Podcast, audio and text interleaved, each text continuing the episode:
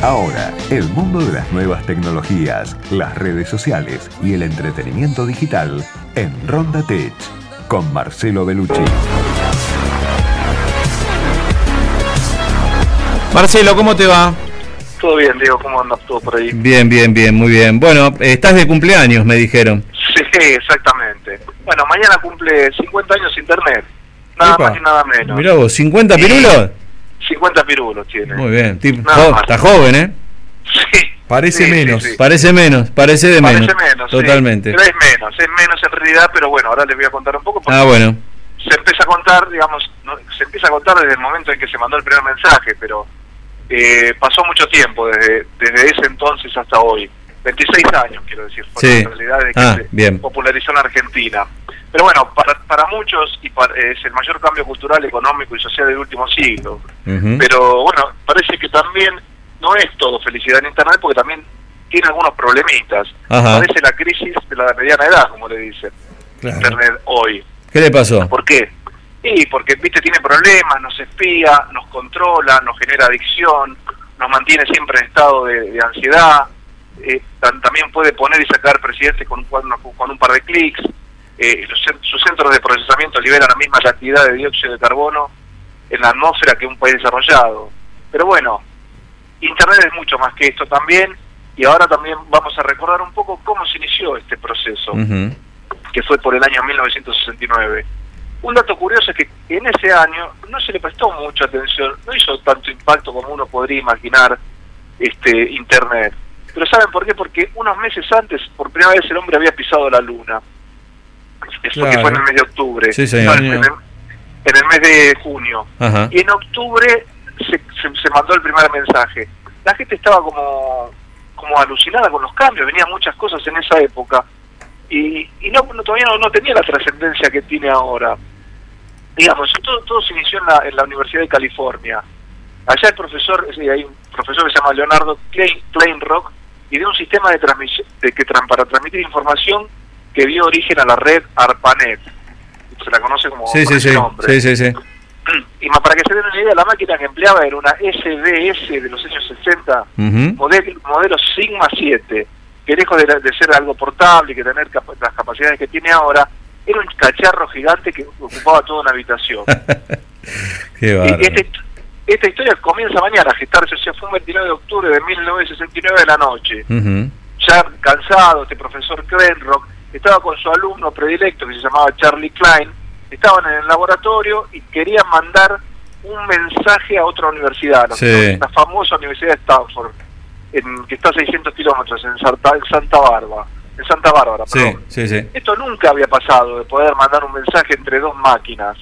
Era la primera comunicación y para, para, para que se den una idea de lo, que, lo, lo viejo que era todo esto, Ajá, el, el sistema que utilizaba era una red de 50 kilobits por segundo, que es nada, no, Mm. no. de- tra- para una idea, para, para bajar un archivo de, de 2 megas tardás una semana. Upa, claro. Algo muy, muy, muy modesto, muy modesto. sí. Claro. Bueno, en ese entonces, bueno, el, este Klein quiso escribir el mensaje login, pero solo se le era tan lento y tan, tardaba tanto Sí. que solo las dos primeras letras pudieron transferir de esta máquina porque el sistema se colapsó, se colapsó completamente. Uh. ¿Viste? Le salió el cartelito Sí, azul. Pantalla, ¿viste? Ya, llama el operador. Después, bueno, una, una hora más tarde lo revivieron y lo hicieron funcionar. Y ARPANET es la- se convirtió en la madre de lo que es Internet hoy. ¿no? Es la, la gran red. Es, eh, esta ARPANET tomó las ideas de, de un, de un pensador que se llamaba Paul Baran, que, que quería ser como una, una red de comunicación capaz de resistir un ataque nuclear. La- esta red, decía, tiene que sobrevivir aunque caiga una bomba atómica, y tiene que ser descentralizada. Estos, digamos, son los conceptos filosóficos, ¿no? Sí. Porque solamente hubo también una parte técnica, pero también una parte filosófica. Y este, este Barán fue el que introduce esa idea filosófica. Bueno, logró hacerla y, y también desarrolló, ARPANET desarrolló los protocolos, que es el lenguaje que se utiliza.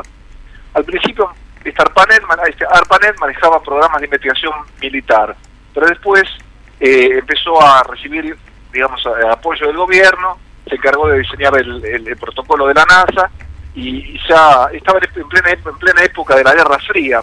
Entonces el gobierno necesitaba, eh, fue pensada con, digamos, con un fin militar.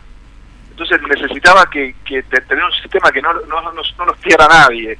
Entonces, ¿cómo decir cómo hacemos un sistema de mensajería para que nadie la para que nadie nos espíe?